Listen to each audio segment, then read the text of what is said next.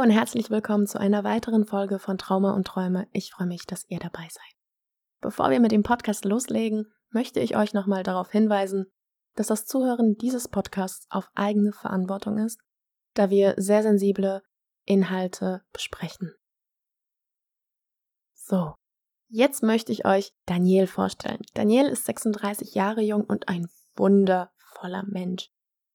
Lebensfroh, charismatisch, eine unglaubliche Powerfrau einfach nur. Und ich bin eigentlich ein heimlicher Fan von ihr, wobei jetzt ist es ja nicht mehr so ganz heimlich. Ich freue mich, dass sie hier ist, dass sie mit mir, mit euch ähm, ihre Geschichte teilen wird. Ich habe sie vor einem Jahr kennengelernt auf einer Veranstaltung, die sich Texte von gestern nennt. Das ist eine Veranstaltung deutschlandweit, die Menschen ermöglicht, Texte, die mindestens zehn Jahre lang zurückliegen, auf der Bühne mit anderen Menschen teilen zu können. So haben wir uns kennengelernt und ähm, ja, Bühne frei oder Mikrofon frei für die liebe Danielle hier. Ja, wo fange ich da am besten an? Also mit Mobbing und all diesen Dingen hatte ich halt von Grundschulalter an schon zu tun. Schlimm wurde es aber eigentlich erst, nachdem ich eine Zeit lang bei meiner Schwester wohnen. Ich habe eigentlich drei Geschwister, zwei ältere Schwestern, einen älteren Bruder. Und bei meiner zweitältesten Schwester habe ich eine Zeit gelebt, weil meine Mutter sehr, sehr, sehr viel arbeiten musste. Teilweise fünf Jobs auf einmal gehabt. Und ja, und dann hatte meine Schwester sich halt angeboten, weil sie ja auch selbst ein Kleinkind zu Hause hatte. Ich war sechs, als ich zu ihr gekommen bin. Und ich habe mich voll gefreut, weil dann konnte ich mit meinem Neffen spielen und es war ja meine Schwester. Und ja, und dann äh, hatte meine Schwester eine äh, Stelle bekommen im Sauerland und bin dann mit ihr auch dorthin gezogen. Meine Mutter, natürlich, das ist ihre Tochter, dann denkt man, das Kind ist da gut aufgehoben und hat sie auch finanziell unterstützt wegen mir. Und äh, ja, das war am Anfang auch alles ganz nett, so die ersten zwei Monate. Und dann lernte sie ihren damaligen Partner kennen. Und der zog auch nach kürzester Zeit, also sie hat ihn kennengelernt, als wir in, nach, nach Bildstein in diese Wohnung gezogen sind, weil er da gerade am Dach gearbeitet hat und kannte ihn gerade drei Wochen und dann zog er irgendwie auch schon bei uns ein. Und er war, ist, ich weiß nicht, ob er noch existiert. Wenn, dann wünsche ich ihm die Pest an den Hals. Aber ähm, er, er puppte sich sehr schnell als Arschloch. Also er hat meinen Neffen verprügelt, der war zu der Zeit gerade knapp ein Jahr alt. Und aus den, aus den nichtigsten Gründen hat er ihn einfach angefangen zu verprügeln und teilweise auch von der Tür zum Bett, also die Tür, das Bett war auf der anderen Seite, Raum von 10 Quadratmetern, äh, hat er dann ins Bett geschleudert und ich hatte schon immer auch als jüngeres Kind schon sehr starken Gerechtigkeitssinn und habe mich dann irgendwann vor meinen Neffen gestellt und gesagt, den darfst du gar nicht hauen. Das macht man nicht. Ja, und dann konzentrierte er sich dann eher auf mich als auf meinen Neffen. Ich glaube, Kinderkrankenhäuser habe ich im, im Sauerland und näherer Umgebung alle durch weil es ging jedes Mal in ein anderes Krankenhaus, wenn ich wieder irgendwas hatte. Wo war deine ähm, Schwester da? Das hat sie nicht interessiert. Weil er hat sie ja auf, auf Händen getragen und sie überschüttet mit Geschenken und im Bett muss er wohl auch super gewesen sein. Ähm, von daher ist es, hat sie nicht interessiert. Sie hat teilweise auch einfach weggeguckt oder stand im Türraum und sagt, ja, dann hast du es wohl auch verdient. Sie behauptet auch bis heute noch, dass ich lüge und dass das alles überhaupt nicht stimmt.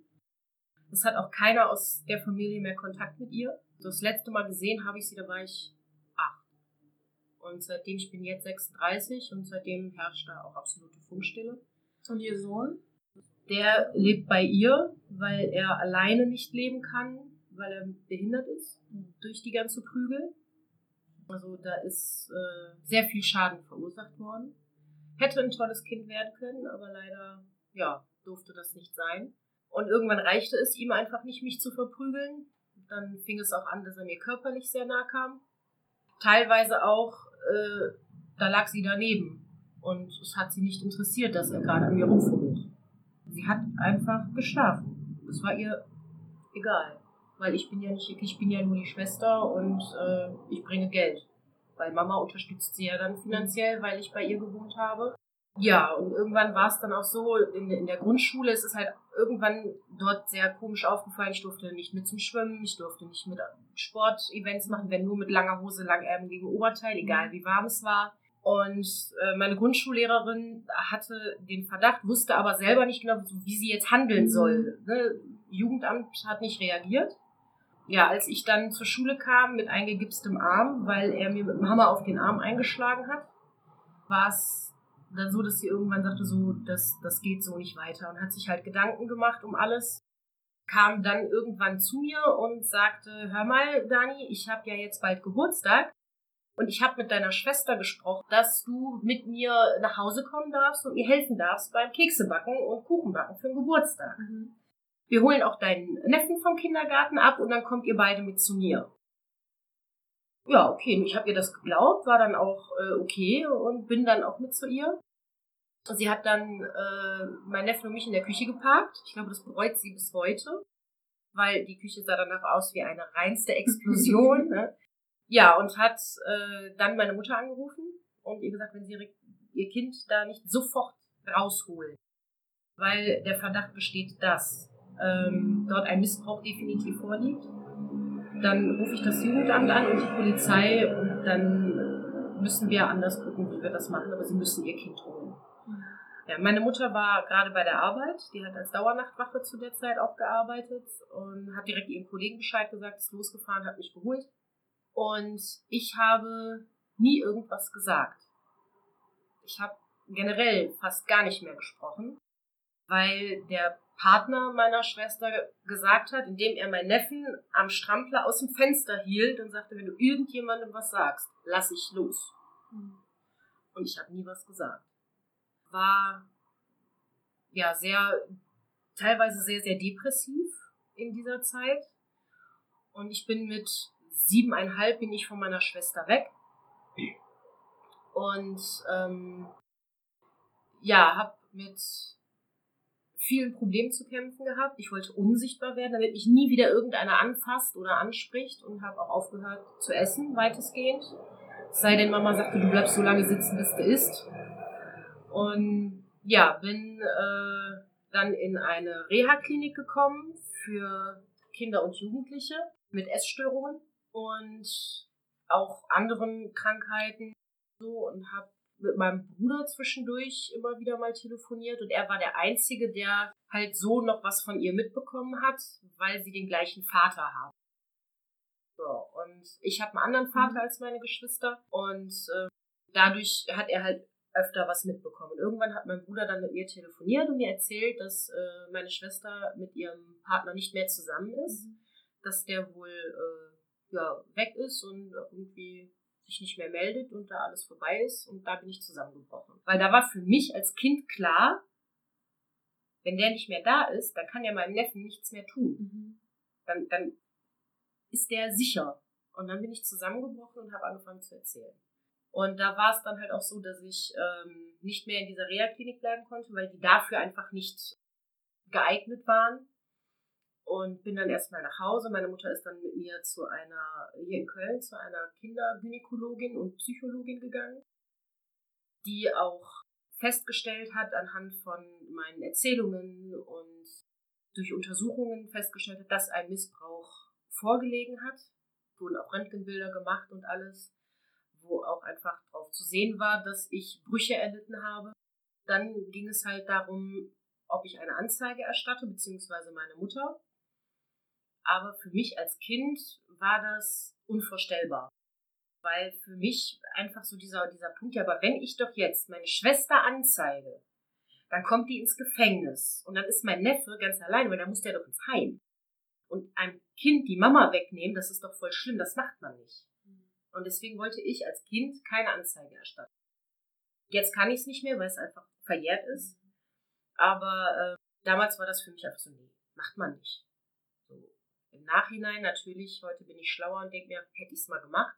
Aber es ist jetzt halt einfach nicht mehr zu ändern. Aber hätte deine Mutter auch über dich entscheiden können?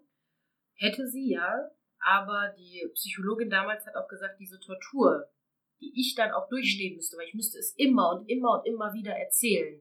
Und es werden krasse Fragen gestellt bei solchen Sachen. Dann hat sie gesagt, bei der psychischen Konstellation, in der sich ihr Kind gerade befindet, das wird sie nicht, nicht schaffen. Das wird sie noch mehr traumatisieren, als es sowieso schon der Fall ist.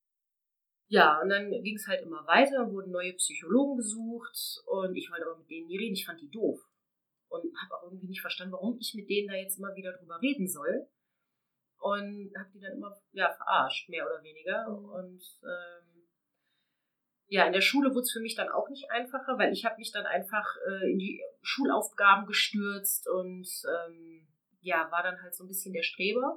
Äh, bin dann kurzweilig in die Kinder- und Jugendpsychiatrie gekommen, aufgrund von Depressionen, Essstörungen etc., wo sich dann, wenn man mit einer Bulimikerin auf dem Zimmer ist, ganz schnell klärt, wie man es machen kann, damit man trotzdem unsichtbar wird, weil man nimmt ja dann auch nicht zu. Ja, wenn man dann aber erwischt wird und dann nach dem Essen die Fixierung stattfindet, dass man eben nicht mehr brechen geht und das Essen drin bleibt und man zunimmt, diese Fressattacken dann aber bleiben, man sich aber nicht mehr erbrechen kann, hat sich daraus dann halt wirklich eine Fresssucht entwickelt. Und ich wurde halt immer dicker und dicker und dicker und dicker. Habe festgestellt, dass es den gleichen Effekt hat, weil Dicke sind ja eklig, Dicke sind ja hässlich. Natürlich sind sie das nicht, aber das ist die, der Gedanke der Gesellschaft und gerade der Gedanke von Kindern, weil sie bekommen es ja teilweise auch so vorgelebt dank Germany's Next Top Model und Co. Und war dann halt der dicke Streber, der anderen nicht die Hausaufgaben macht und Abschreiben sowieso nicht zulässt, weil das ist ja meine Leistung, die teile ich nicht. Ja, und dann äh, es verging kein Tag, wo ich nicht verprügelt wurde in der Schule, äh, wo meine Sachen nicht zerstört wurden. Die haben mir die Haare angezündet in der Schule. Der Kommentar meines Lehrers war, ja, sei doch froh, dass sie sie auch wieder ausgemacht haben. Kaugummi in die Haare, Haare abschneiden und irgendwann war es dann auch so, dass sie mich durch Schulgebäude gejagt haben. Und äh, im untersten Geschoss, da war so ein, so ein Gummi-PVC-Boden. Wenn der nass war, konntest du da Schlittschuh drauflaufen. Und da bin ich dann ausgerutscht mein Knie hing dann in der, in der Türangel und da waren diese großen Brandschutzstahltüren. Und eine dieser Türen ist dann zugefallen, als mein Knie da lag. Und seitdem habe ich halt auch Metall im Knie, weil meine Klassenkameraden es dann damals total lustig fanden, auch nochmal gegen die Tür zu springen. Da alle noch keine 14 waren, gab es halt auch keine rechtlichen Konsequenzen. Es gab halt ein Du, Du, Du, das macht man nicht. Und äh, ja, das war's dann auch. Die Eltern mussten halt für die äh, ärztlichen Untersuchungen und das alles aufkommen, Schmerzensgeld, aber das war's dadurch, dass ich dann irgendwann echt mit 15 richtig, richtig krasses Übergewicht hatte, mhm. also da war ich schon bei meinen 180 Kilo, bin ich dann in die Insula gekommen. Das ist so ein äh, Rehabilitationszentrum für übergewichtige Kinder und Jugendliche. Ich nenne es immer nett das Dicken-Internat. Ich meine, beim Abnehmen, ja, es, natürlich hat es mir viel gebracht in dieser Zeit. Ich war 16 Monate dort. Äh, ich bin mit 84 Kilo da raus, was aber auch nicht verwunderlich ist, weil du hast sechs bis acht Stunden Bewegung am Tag, ne? von Wandern, Fahrradfahren, Krafttraining, Ausdauer etc. pp. Mhm. Ich war topfit, aber es ist im realen Leben nicht umsetzbar. Mhm. Und als es dann auf die Entlassung zuging, habe ich meiner Mutter ganz klar gesagt, ich möchte bei mir zu Hause, egal wo, gar keine Schule mehr, ich möchte die ganzen Leute einfach nicht mehr sehen. Mhm. Und bin dann auf ein Internat gekommen war ein katholisches Mädcheninternat. Oh. Ja. Da hat es so Spaß gehabt. Nach, nach Geldern. Mhm. Und es war, im Nachhinein muss ich echt, also am Anfang dachte ich, ey, katholisches Mädcheninternat, dein Ernst, Mama? Mhm. Aber gut, immerhin muss ich keine Röcke tragen, ich kann anziehen, was ich will. Und im Nachhinein. Es gibt keine Männer dort, oder? Ja. Das war, aber da habe ich so gar nicht drüber nachgedacht, mhm. weil die existierten für mich in mhm. dieser Form so nicht. Und ähm, dachte ja komm, machen wir das Beste draus. Und ich habe auch ich habe Streiche gespielt und ich war frech wie sonst was. Aber, ähm, naja, ich bin nie rausgeflogen, weil irgendwie mochten sie mich doch. und es war die geilste Zeit meines Lebens. Also ich, ich habe es geliebt, ich fand es großartig und äh, wenn ich mal Kinder hätte, die auf ein Internat wollen würden, ich würde es sofort machen, wenn sie da Bock drauf hätten. Mhm weil ich, ich hatte immer Ansprechpartner, auch bei schulischen Sachen, gerade bei Mathe. Ich hatte immer jemanden, der mir helfen konnte und mich davor bewahren konnte, aus dem Fenster zu springen, weil Mathe-Hausaufgaben anstanden. Weil Mathe und ich werden niemals Freunde. Da bin ich dann auch, kurz bevor ich aufs Internat gekommen bin, zu meinem Psychiater, Kinder- und Jugendpsychiater gekommen, der Professor Dr. Kirchner. Und der war großartig. Denn ich, ich kam rein zu ihm in die Praxis und es war direkt einfach so ein, so ein Gefühl von, der kann mir helfen. Mhm. Der, der ist super. Und dem habe ich alles erzählt. Alles. Und der hat mit mir Wege gefunden und Taktiken entwickelt, damit umzugehen. hat mir klar gemacht, dass nur weil dieser eine Mann scheiße war, und genau so hat er es auch formuliert, sind nicht alle anderen auch scheiße. Und hat mir beigebracht, für mich zu erkennen, wer tut mir gut und wer tut mir nicht gut. Und ähm, dank ihm kann ich da heute so drüber reden. War das nicht schwierig für dich, dich einem Mann zu öffnen über die Missbrauchsgeschichten? Ähm, am Anfang schon. Also es, es hat sich, es war für mich komisch, aber in der Insula war es so, dass ähm, ich bei einer weiblichen Psychologin war und ja, ich habe dann versucht, ihr auch was zu erzählen, nachdem sie dann aber Tränen in den Augen vor mir saß und mir ihr Mitleid bekundet hat, dachte ich, nee, ich tue jetzt wahrscheinlich allen Frauen Unrecht, aber für mich der Gedanke damals war, okay, eine Frau verpackt das nicht. Das funktioniert so nicht. Und deswegen dachte ich, okay, dann der wirkt für mich so, als ob er mir helfen kann, dann versuche ich es und es hat funktioniert. Und ich war richtig traurig, als ich 18 wurde und halt nicht mehr zu ihm gehen konnte. Er hat mich dann eine Zeit lang noch telefonisch äh, begleitet, also ich durfte immer anrufen, wenn irgendwas war. Ja, ich bin ihm unheimlich dankbar, weil er für mich einfach ein ganz, ganz wichtiger Punkt war, der mich zu dem Menschen gemacht hat, der ich heute bin als ich dann aus dem Internat gekommen bin, ich konnte zusehen, wie ich fett und fetter wurde, weil du hast dann keine sechs bis acht Stunden Sport mehr am Tag. Du hast zweimal die Woche zwei Stunden Ausgang. Und ansonsten hängst du drin, kannst mhm. lernen oder dich auf dem Gelände bewegen, aber. Die Motivation jetzt auch selber was zu machen, ne? nee, also ich bin auch kein Typ, der am Sportplatz im Kreis rennt. Das ist, äh, ne, oder sich da hinstellt und Kniebeuge macht und keine Ahnung. Und ja, da kam dann der berühmte Jojo-Effekt. Und ähm, ja, es war nicht einfach aber naja gut, ich, ich konnte es in dem Moment halt auch einfach nicht ändern und habe es dann so hingenommen, weil Schule war mir dann einfach wichtiger und Freunde finden war mir wichtiger, die ich auch auf dem Internat gefunden habe, teilweise. Und ähm, war dann an der Zeit, dass äh, mein Abschluss bevorstand, mein Realschulabschluss. Ich wurde dann gefragt, weil das Internat machte zu, ob ich Interesse hätte, an der Schule zu bleiben, ein Abitur zu machen, aber dann halt in so eine Jugendwohngruppe vom Jugendamt zu gehen. Und da habe ich dann gesagt, so, nee, weil ich kannte Leute, die in solchen Jugendwohngruppen gewohnt haben. Ich wusste, was das für Leute sind und ich wusste, nein.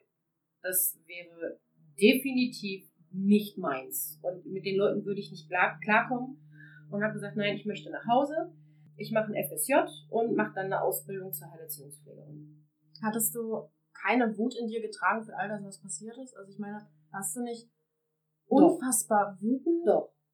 Doch. Alle also Leute hab, sind weggekommen und haben dir so viel Schaden angerichtet. Ja, war ich. Aber ähm, Professor Dr. Kirchner hat mir einfach klar gemacht, dass es nichts bringt. Dass es vor allen Dingen mir nichts bringt, weiterhin diese Wut mit mir zu tragen. Und hat mit mir dann Antiaggressionsübungen gemacht. Und durch ihn bin ich auch noch intensiver ans Schreiben zu kommen, äh, gekommen, weil er gesagt hat, dann versuch das alles, was dir durch den Kopf geht, was dich beschäftigt, versuch es aufzuschreiben. Versuch es zu malen. Versuch es rauszuschreien, aber friss es nicht in dich hinein. Weil das bringt dir nicht, das macht dich kaputt. Und dann haben die Leute heute noch Macht über dich. Und das ist mhm. das, was wir beide nicht möchten, weil du sollst frei sein. Und ähm, ja, zu der Zeit, es fing dann halt auch einfach an gut zu laufen. Ne? Ich habe einen super Realschulabschluss hingelegt, trotz Mathe. Ich habe eine Bewerbung geschrieben, hatte direkt einen FSJ-Platz. Ich habe zwei Bewerbungen geschrieben, hatte direkt einen Ausbildungsplatz. Ich dachte, okay, ich gehe meinen Weg. Ich schaffe das. Und dann ähm, war es halt so, ich war im dritten Ausbildungsjahr und habe zu dieser Zeit dann fast 300 Kilo auf die Waage gebracht, weil ich habe halt weiterhin immer zugenommen, weil ich habe ja auch immer mehr gefressen. Und es war kein Essen mehr, es mhm. war Fressen. Und mhm. klar und deutlich muss ich es einfach auch so sagen. Und dann sagte mein Hausarzt irgendwann bei einer Routineuntersuchung, ich gebe dir noch sechs Monate. Und dann wird es für dich kein gutes Ende nehmen. Du musst was tun. Ja, und dann musste ich mich halt entscheiden, mache ich die Ausbildung weiter und habe dann einen tollen Abschluss und sterbe. Mhm. Oder kümmere ich mich jetzt erstmal um mich, mache ein Jahr Pause und steige dann wieder ein. Ich habe mich dann für das Jahr Pause entschieden und habe eine Magen-Bypass-Operation machen lassen. Dadurch habe ich 165 Kilo abgenommen in den letzten mhm. zehn Jahren jetzt. Das, die ganze Genesungszeit hat aber länger als ein Jahr gedauert. Dadurch konnte ich dann nicht nochmal an dem Punkt einsteigen, wo ich aufgehört habe. Ich hätte nochmal von vorne anfangen müssen. Habe für mich aber gesagt, dass die Arbeit äh, als Heilerziehungspfleger ausschließlich in Wohnheimen oder Werkstätten oder in, in so routinierten Einrichtungen, dass es einfach nicht meins ist. Und dass ich lieber ja etwas freier arbeite, mehr Abwechslung haben möchte. Auch mit den Personen, die ich betreue und mit denen ich arbeite und habe neu angefangen und gesagt, gut, dann mache ich die Krankenpflegeausbildung. Und habe auch parallel dazu äh, im Rettungsdienst gearbeitet und hatte dann kurz vorm Abschluss einen anaphylaktischen Schock mit äh, Flächendesinfektionsmittel wo dann äh, klar war, ich werde niemals in diesem Beruf arbeiten können oder generell in irgendeinem Beruf, wo ich viel mit Flächen, die sie in Berührung komme, weil ich reagiere auf alle. Mhm. Also es gibt verschiedene Sorten von verschiedenen Herstellern und ich habe auf alle reagiert. Und da äh, war dann für mich wieder so ein okay, fuck, ich krieg einfach nichts auf die Kette. Und, und das war für mich einfach so, okay, was, was will das, das Schicksal oder, oder das, das Leben von mir? dass es mir immer kurz vorm Ziel so äh, die Beine weghaut. Mhm. Und das hat mich auch wieder in so, in so ein Loch geschmissen. Ich war dann auch fast ein Jahr arbeitslos und ähm, dachte einfach so, ich, ich, ich schaff's nicht, ich krieg's nicht auf die Kette und es ist einfach alles scheiße. Da hat meine Familie mir dann wirklich sehr heftig in den Arsch getreten und gesagt, so, nee, so ist das nicht. Ne, du bist noch jung, versuch's nochmal. Alle guten Dinge sind drei. Ist ja gut. Dann, äh, ich will auf jeden Fall irgendwas im sozialen Bereich machen, also Erzieher. Ich habe dann äh, die Ausbildung über den gymnasialen Weg gemacht, also statt Fach habe ich Vollabitur dabei. Mhm. Dauert vier Jahre. Erstes Ausbildungsjahr lief super gut und ich dachte, ey, das rock ich, das, das ziehe ich so mhm. durch. Erstes Halbjahr, zweites Ausbildungsjahr lief auch mega gut. Ich hatte Spaß, es war toll. Im zweiten Halbjahr hatte ich dann Schlaganfall. Wie warst du? Und da war ich Mitte 20. Schlaganfall? Ja. Ist das normal? Hm, eigentlich nein. Meine Mutter hat auch einen mit Mitte 20. Und äh, ja, es kann vererbbar sein. Aber bei mir lag es auch einfach daran, und das hatte nichts mit, mit äh, meinem Fett zu tun, was ich mit mir rumgetragen habe, sondern mein Blut war einfach zu dick. Mhm. Und das äh, schon immer. Nur es wurde halt nie untersucht, weil ich da nie Probleme mit hatte. Mhm. Dazu kam auch, dass ich äh, Clusterkopfschmerzen habe und ähm, ja, es halt nie so wirklich bemerkt wurde. Also es wurde nie untersucht. Kam halt irgendwie keiner drauf, man weiß es nicht. Vielleicht, äh, ja, hätte auch keiner mit gerechnet. Man, ja, wie auch immer, es ist halt so passiert. Mhm. Da war ich ja so, so Mitte, Ende 20 rum. Und äh, habe viel gefehlt in der Zeit. Klar, ich musste ja auch erstmal wieder irgendwie auf die Beine kommen und gucken, dass es mir gut geht. Hab dann dafür gekämpft, dass ich wiederholen durfte. Und bin dann auch glücklicherweise durchgekommen, durfte wiederholen. Blöderweise hatte ich dann aber eine Klassenlehrerin, die mich nicht leiden konnte. Also wirklich abgrundtief nicht leiden konnte. Was auf Gegenseitigkeit beruhte. Nur ich hatte einfach die Muss, es ist nur meine Lehrerin. Gut, ich finde sie kacke, aber dennoch, ich lerne hier für mich, nicht für meine Lehrerin. Aber es war scheißegal, was ich gemacht habe. Ich hatte sie in einem Leistungskurs und auch in der Praxis und es war scheißegal, was ich gemacht habe. Es war nie gut genug und es war auch nie richtig. Das Ganze hat mich auch wieder extrem gestresst und war auch irgendwie äh, für mich so, so, so, ich kämpfe gegen Windmühlen. Mhm. Und dann hatte ich den zweiten Schlaganfall. Und da war dann klar, nochmal wiederholen kann ich nicht. Dann hat sie mir noch eine 5 in Praxis reingedrückt und da war für mich Schluss. Mhm. Das dritte Mal. Und ich stand da und dachte, okay, ich, äh, ich kann nicht mehr. Ich, ich habe keinen Bock mehr, ich kann nicht mehr, ich will nicht mehr. Hatte dann kurzweilen auch wieder den, den Gedanken oder, oder das Bedürfnis, ich möchte einfach dem Ganzen ein Ende setzen, weil mhm. ich will einfach nicht mehr. Weil in meiner Kindheit habe ich auch versucht, mir das Leben zu nehmen, was aber äh, meine Familie zum Glück verhindert hat. Und ähm, da war es dann auch wirklich so, dass ich immer wieder mit dem Gedanken gespielt habe. Was mir aber geholfen hat, war Reden. Ne, ich, ich habe mit meiner Familie drüber geredet, was mich beschäftigt, was mich gerade tierisch runterzieht und auch die Gedanken, die ich habe. Und die haben mich aufgefangen. Ich habe in der Ausbildung meine beste Freundin kennengelernt, die ich über alles liebe. Sie ist wirklich so mein, mein Heiligtum und auch sie hat mir geholfen. Ich bin ihr da auch heute unheimlich dankbar für, für so vieles, aber dafür ganz besonders, dass sie mich ja gerettet hat, mehr oder weniger. Ja, und dann dachte ich, okay, äh, jetzt bin ich Ende 20. Ich habe keinen Bock mehr auf Schule. Ich versuche es jetzt nicht nochmal. Ich gehe arbeiten und habe dann angefangen, mich zu bewerben, bin mich von Job zu Job gehangelt. Also ich glaube, es gibt nichts, wo ich noch nicht gearbeitet habe. Was man dann halt so für Jobs kriegt, in der Gastronomie oder in, äh, als Honorarkraft irgendwo. Ich habe bei der Drogenhilfe gearbeitet als Honorarkraft, in verschiedenen Pflegeheimen und, und, und. Und bin dann jetzt ja, in der persönlichen Assistenz gelandet und auch wieder im sozialen Bereich und bei der Lebenshilfe. Und ich glaube einfach, das sollte so sein. Weil mein Chef, den ich jetzt habe, das ist einfach, das passt wie die Faust aufs Auge.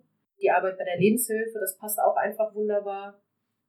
Ja, ich glaube, dass das das Schicksal mit mir vorhatte, dass ich diesen Weg gehe, dass ich das finde, was ich jetzt gefunden habe da das Beste draus mache. Und wenn es halt mit der Vollzeitschule nicht klappt, dann versuche ich es halt jetzt nochmal über die Fernuni.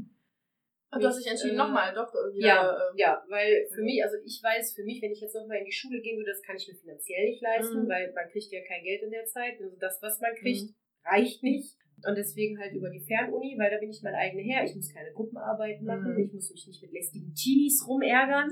Und ja, werde es auf jeden Fall nochmal versuchen, einfach für mich, weil ich da einfach diesen, diesen, dieses Bedürfnis habe, ich weiß, was ich kann. Mhm. Weil gelernt habe ich den Kram ja. Ich habe halt nur keinen Abschluss.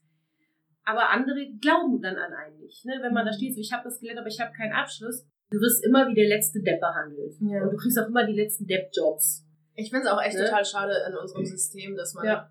äh, Menschen wie wir mit eben einer krasse Vergangenheit einfach nicht diese Chance bekommen, auch mal zu zeigen, was wir können, sondern Richtig. immer wieder äh, halt schulische Noten äh, ge gezeigt werden müssen. Aha, okay, da ist der Durchschnitt so ja nicht so gut, ja. aber du bist ja sicherlich dumm, dann brauchen wir dich auch nicht hier Studium, kannst ja. auch nicht machen und alles drum. Das finde ich, es ist nicht fair. Nee, ist es auch nicht fair, weil da einfach ganz viele wunderbare Menschen, die äh, für solche Sachen, gerade auch für den sozialen Bereich, der ja grundsätzlich immer Mangel hat, super geeignet wären, einfach Chancen verbaut.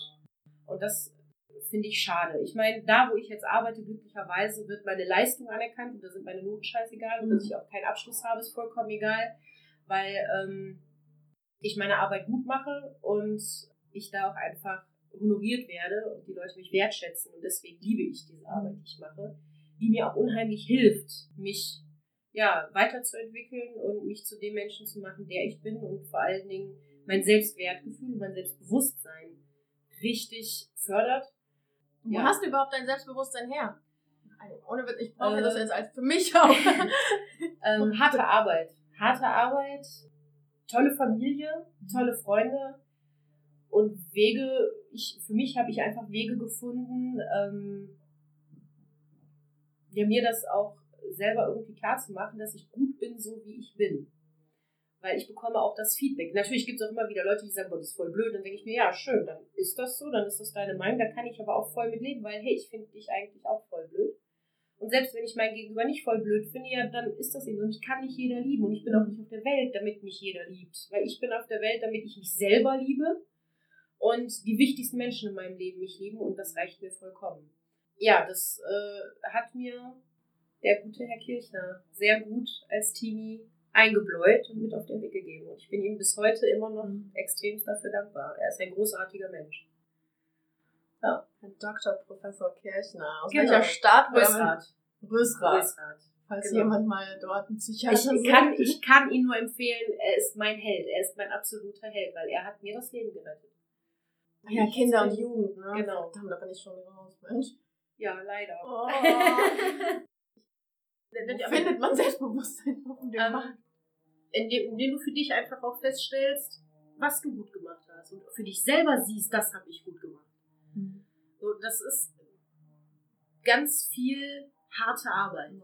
Wirklich ganz viel harte Arbeit. Weil ich war auch an dem Punkt, wo ich gesagt habe, so eigentlich ist doch alles weil egal was ich anfange, es ist ein Griff ins Klo, weil ich, ich schaffe es nicht, es wirklich durchzuziehen, weil irgendwas immer kommt, das mir die Beine wegzieht und es nicht funktioniert. Deine Ausdauer, ne? Also wirklich ähm, so einen großen Respekt. Und, und jetzt ist es halt so, dass ich sage, okay, ich versuche es jetzt nochmal, aber auf einem anderen Weg. Mhm. Und wenn das auch nicht hinhaut, hey, ich habe einen tollen Job, also was soll's, es wird schon werden. Es funktioniert. Und was sind deine größten Herausforderungen noch heute? Immer noch mein Übergewicht da habe ich halt immer noch mit zu kämpfen und erinnert mich auch zwischendurch immer wieder an diese, diese, dieses dumme Kinderdenken, ne? so ich muss jetzt ganz dünn oder ganz dick oder keine Ahnung, mich packt dann einfach keiner an. Nichts, weil wenn ich aus der Dusche komme, dann sehe ich einfach, was da noch alles ist und was da noch alles übrig ist und was ich alles noch so mit mir rumschleppe. Da fühle ich mich halt selber nicht mit wohl. Ne? Also ich meine, ich, ich glaube einfach keinem wirklich stark übergewichtige Menschen, dass er sich in seiner Haut wohlfühlt und dass er das toll findet. Ansonsten Hürden, ja gut, wenn man sich denn dann doch nochmal für irgendwas bewirbt, ist dann halt immer der Lebenslauf so eine Hürde mit keine abgeschlossene mhm. Berufsausbildung. Aber ich schreibe dann auch immer ganz klar meine Bewerbung. Ich weiß, dass mein Lebenslauf nicht wirklich für mich spricht, aber lesen Sie sich bitte meine Arbeitszeugnisse durch und laden Sie mich zum Gespräch ein, lernen Sie mich kennen, dann werde ich Sie vom Gegenteil überzeugen. Mhm. Und bisher hat es immer äh, und, und bisher hat es auch immer funktioniert. Also ich schäme mich auch jedes Mal für diesen Lebenslauf. Ich mir denke so, oh Gott, ja. Na, ich meine natürlich, man ist dieser Lebenslauf, mhm. aber die Geschichte hinter diesem Lebenslauf, die sollten sich vielleicht manche Arbeitsgeber mal anhören, weil dann werden sie feststellen, dass ein Lebenslauf nicht alles ist. Und ja, das schreibe ich halt auch immer ganz klar so in meine Bewerbung. Ne? Ich, beim Bewerbungstraining, wo ich irgendwann mal vor zig äh, Zeiten war, wurde dann gesagt, das kannst du so nicht schreiben. Ich so, ja, ich schreibe so. Bis jetzt war ich nie lange arbeitslos, bis auf dieses eine Mal, mhm. wo es einfach psychisch für mich nicht mhm. anders ging. Ähm, und es scheint ja zu funktionieren. Also gehe ich da doch einfach dann meinen Weg weiter und sie gehen ihren Weg weiter und wir sind uns einig, dass ich halt einfach meine Zeit hier absitze. Weil ich bin so froh, ne, dass es dich gibt. Und also du bist so eine Perle hier in diesem Podcast, wirklich. Äh, ja. Mega, ich werde eine weitere Frage stellen, bevor ich hier mit, äh, also wenn ich so ein Manga-Girl wäre, dann hätte ich so Funkeln im Auge, so Sternchen. Einfach, ja, weil du so stark bist. Du hast so eine krasse Ausdauer, du bist stark, du hast einfach, du bist so oft auf die Fresse gefallen, du bist immer wieder aufgestanden wahrscheinlich hast du dir gedacht, in den Momenten, wofür kämpfe ich, keine Ahnung, aber ich mache jetzt einfach ja. trotzdem weiter. Und, äh, und aus dir ist so ein positiver, lebensfreudiger, wunderschöner Mensch geworden. Ja? Also ich habe ich hab dein, auf dein Übergewicht gar nicht geachtet. Ich habe in dein Gesicht geguckt und da ist so viel Charisma drin. Ne? Ich will jetzt gar nicht so viel positive Sachen sagen. Ich vielleicht Pippi in den Augen zu haben. Okay. Welchen Weg hast du für dich gefunden, mit dir Frieden zu finden? Ähm, ja, das, das war eine Frage, du hattest mir die ja vorab geschickt und da habe ich wirklich am längsten ähm, dran gesessen, um zu überlegen, was, was ist das? Ich habe also so eine, so, eine, so eine wirkliche Antwort darauf habe ich nicht. Es gibt immer wieder Situationen, wo ich ganz und gar nicht mit mir im Frieden bin wo ich mir auch tierisch selber auf den Sack gehe. Aber man kann so schlecht vor sich selbst wegrennen. Ich für, für mich habe festgestellt, wenn es solche Situationen gibt, ich umgebe mich dann gerne mit Tieren. Dann komme ich wieder mit mir in Einklang. Weil die verurteilen mich nicht, die reden nicht, die wollen auch nichts von mir wissen, sondern die sind einfach da. Die schnüffeln an einem, die kann man streicheln und auch Hunde und das ist für mich dann immer so ein Moment, wo ich denke, okay, ich bin voll in Ordnung. Mhm. Weil wenn, wenn ich, also Pferde, Hunde, Tiere generell, die lieben dich oder die hassen dich. Bis jetzt, toi, toi, toi, hatte ich immer Glück. ähm, und das ist die ehrlichste Liebe, die du haben kannst. Und wenn ich das fühle, dann habe ich für mich einfach die Kraft zu sagen, okay, ne, wenn, wenn dieses Tier in der Lage ist, mir so viel Liebe zu schenken, gerade in diesem Moment und, und mit mir, sich mit mir beschäftigt, meine Nähe sucht, dann bin ich in Ordnung, so wie ich bin. Und dann ist das auch gerade in Ordnung, dass es scheiße gelaufen ist und dass es mir scheiße geht. Aber es wird auch wieder besser. Hast du selber Tiere? Nein. Also meine Freundin hat Tiere und ich liebe diese Tiere abgöttisch. Also das sind zwei Hunde, Katze und ich ist einfach. Oh, ich, wenn ich könnte, ich würde sie überall mit hinnehmen. ich selber, dadurch, dass ich beruflich einfach verdammt viel unterwegs bin, würde ich das keinem Tier antun, weil das einfach, das wäre dem Tier nicht gegenüber fair. Und deswegen, ich leihe mir immer die Tiere von anderen Leuten oder fahre in den benachbarten Reitstall und kuschel da mit den Pferden. Und das, ähm, das gibt mir Frieden. Das gibt mir inneren Frieden. Und vor allen Dingen auch die Möglichkeit, nicht zu denken. Also wirklich da zu sitzen, die Nähe des Tieres zu, zu genießen und zu fühlen. Und ich schaffe es dann nicht zu denken. Und bin dann voll und ganz mit mir im Einklang und im Gleichgewicht. Was sind deine drei besten Werkzeuge für schlechte Zeiten? Tiere, definitiv Tiere. Schreiben. Und äh, das im Moment auch wieder sehr intensiv. Aber nicht, weil es mir irgendwie schlecht geht oder so, weil ich äh, einfach gerade viel erlebe, wo es sich lohnt, drüber zu schreiben und ich gerade auch wieder so eine, so eine total kreative Phase habe. Aber das hat mir in den Phasen, wo es halt wirklich ganz schwer war, auch mega geholfen. Dieses alles irgendwie in, in Geschichten zu verpacken, in Gedichte zu verpacken oder auch so Tagebucheinträge. Das hat mir sehr geholfen. Auch, also generell kreative Sachen, auch malen und, und zeichnen und reden. Definitiv. Also wenn es dann wirklich so Sachen sind, wo, wo selbst äh, der innere Frieden im Zusammenhang mit Tieren nicht lange angehalten hat oder auch das Schreiben nicht weitergeholfen hat oder mal, dann was das Reden. Mhm. Und da dann wirklich meist äh, mit meiner Mutter oder meiner besten Freundin. Mittlerweile auch sehr mit meiner allerältesten Schwester, die ich abgöttisch liebe, meine Schwester Janine, die beste auf der Welt. Also die andere ja. Schwester war die mittlere Schwester. Genau. Die, die, Schwester. Genau, die ist, die existiert für mich so auch einfach gar nicht mehr. Mhm. Ja, ich finde es aber auch gut, dass du, also wie gesagt, jedem das Seine, aber dass du dich da auch wirklich abgekapselt hast. Ich kenne auch äh, Menschen, die trotzdem, trotz all solchen schlimmen Sachen, weiterhin mit ihrer Familie in Kontakt bleiben, weil sie der Meinung sind, es ist die Familie, äh, Blut ist dicker als Wasser oder ja, ein Unfug. Bin ich bis zu einem gewissen Punkt auch der Meinung. Ne? Ich meine, natürlich, man baut, jeder Mensch baut Mist. Und jeder Mensch macht Fehler. Aber es kommt auch immer auf die Fehler an. So, und bei meiner mittleren Schwester war ganz klar, nee. Und mit ihr hat keiner aus der Familie mehr Kontakt. Gar keiner. Und äh, das ist auch äh, vollkommen in Ordnung so. Für uns alle. Also es, es vermisst sie auch keiner. Oh, die letzte Frage. Ich will nicht, dass es schon zu Ende ist. Verdammt. Hast du noch einen oder mehrere Ratschläge für die Zuhörer? Und natürlich hier für mich. ähm, ich kann es nur noch mal wiederholen, reden. Weil, wenn man es in sich hineinfrisst, Menschen können, einen, können nur ganz schwer in einen hineingucken. Reden, finde ich, ist einfach das Beste, was man tun kann. Weil mitunter ist es auch so, ich führe Selbstgespräche. Ich rede manchmal auch einfach mit mir selber, weil wenn ich das, was ich so denke oder was mir so durch den Kopf geht, ich laut höre, mitunter merke ich dann, wie blöd das eigentlich ist. Und äh, denke mir so, okay, gut, dass ich es gesagt habe, streichen wir das einfach direkt wieder. So, das, das ist manchmal, manchmal braucht man einfach einen Expertenrat von dem, der einen am besten kennt. Und das ist man nun mal selber. Mhm. So ist es halt auch einfach, wenn man Menschen hat, die einen gut kennen und zu denen man absolutes Vertrauen hat, dann sollte man versuchen, mit denen zu reden. Weil das ist wirklich, es ist wichtig auch viel, viele, die sagen so, nein, ach Quatsch und äh, interessiert doch kein, doch. Mhm. Es gibt Menschen, die es interessiert.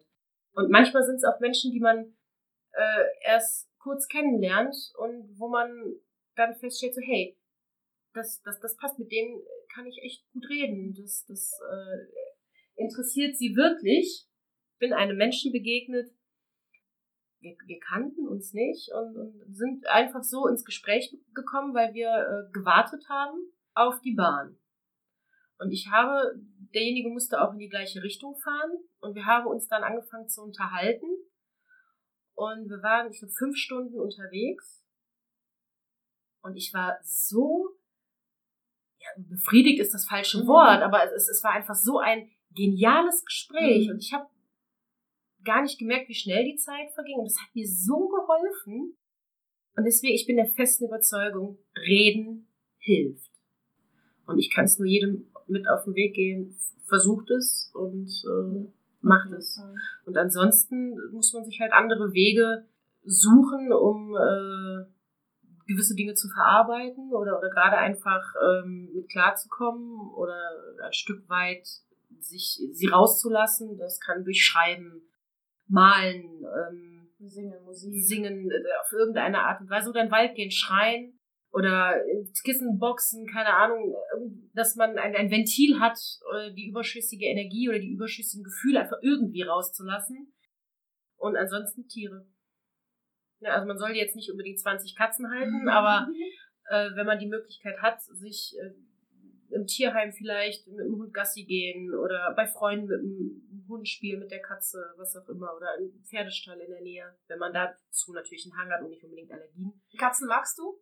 Ja, ich mag Katzen, aber Hunde finde ja. ich, finde ich cooler, aber Pferde sind einfach das Nonplusultra, definitiv.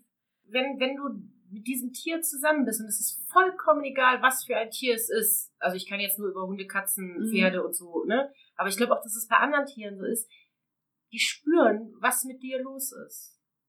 Und du spürst diese Ruhe und vor allen Dingen diese absolut ehrliche Liebe von diesem Tier ich kann, also ich bin ein absoluter Fan von Tiertherapie.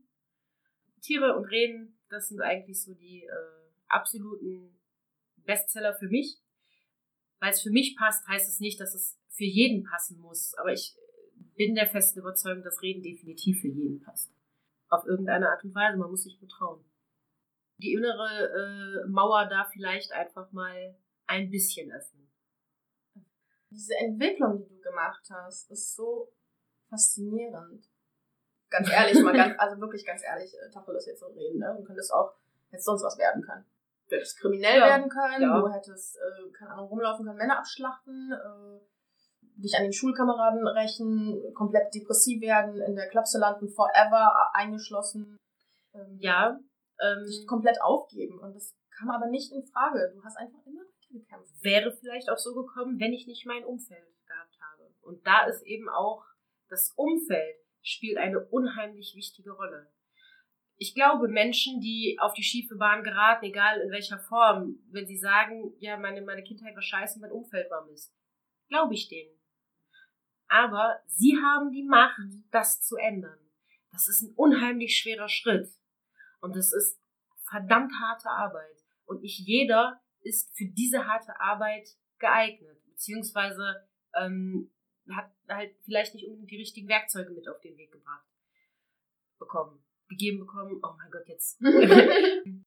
und dann muss man hoffen oder dann wünsche ich jedem, der eben nicht das passende Werkzeug hat, Menschen zu begegnen, die einem von ihrem Werkzeug was mitgeben können, was dann vielleicht gerade passt ich hoffe wirklich, dass die Menschen, die gerade das Ähnliche, also leider das Ähnliche erleben müssen, dass sie das hören und einfach wirklich ähm, Hoffnung mitbekommen auf ihrem Weg und Mut zu wissen eben, man ist nicht alleine und man kann da rauskommen. Ja, kann man. Mit ein paar Narben, seelischen oder körperlichen, aber mit auch unfassbar viel Stärke. Ja. Ich bin ja ein heimlicher Fan von dir, weißt du ja. Ja, finde ich voll also, toll. ich danke dir vielmals. Ich habe zu danken. So, jetzt haben wir uns dem Ende zugeneigt und ich wollte mich noch einmal bedanken, dass ihr auch diese Folge mitgehört habt. Es tut mir leid, dass das so lange gedauert hat, mal wieder. Es ist einfach so, dass ich tatsächlich gerade äh, mich selber in so einem, ja, schwarzen Loch befinde, wo einfach alles gerade doof ist und es sehr, sehr schwer ist, sei es aufzustehen oder sich selber zu versorgen, wie zum Beispiel zu essen oder aufzuräumen. Solche Kleinigkeiten, die eigentlich in der Theorie sehr einfach sind, sind gerade für mich sehr schwierig und deswegen hat es ein bisschen länger gedauert, diese Folge fertig zu machen, weil die war ja eigentlich schon vor zwei Wochen fertig. Wann es eine vierte Folge geben wird, ähm, ist noch etwas unklar, da, wie gesagt, ich noch die Interviewpartner dafür finden muss.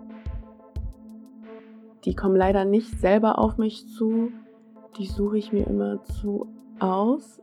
Dennoch, falls es jemanden gäbe aus dem Kölner Bereich, der darauf Lust hätte, seine Geschichte mit uns teilen möchte, der kann mir sehr gerne auf meinem inaktiven Instagram-Account schreiben, auf dem ich sehr, also nie was poste, aber auf jeden Fall da wäre, um nachzugucken. ja, das war's. Eigentlich sollte ja in der dritten Episode das Thema emotioneller Missbrauch vorkommen. Aber das war jetzt, das war so ein Thema, das, also ist ein Thema, da muss ich in der richtigen Stimmung dafür sein. Und ähm, schon ein sehr belastendes Thema vor allem auch. Aber kriegen wir hin. Und ich wünsche euch allen eine schöne Woche und bleibt stark, gebt nicht auf, auch wenn sich das manchmal alles anfühlt, echt, ob man nicht wüsste, wofür man lebt und man, man kann keine Kraft mehr schöpfen, irgendwie hat man doch irgendwo Kraft. Wenn es euch schlecht geht, dann redet mit jemandem, gebt euch nicht auf. Denkt daran, wir sind wirklich nicht alleine. Auch wenn ich gerade ins Mikrofon hier alleine rede, weiß ich ganz genau, dass es irgendwo jemanden gibt, der, dem diese Worte helfen können und dem auch äh, Daniels Worte helfen können. Und wie Daniel es auch selber gerade gesagt hat vorhin, reden ist sehr, sehr wichtig.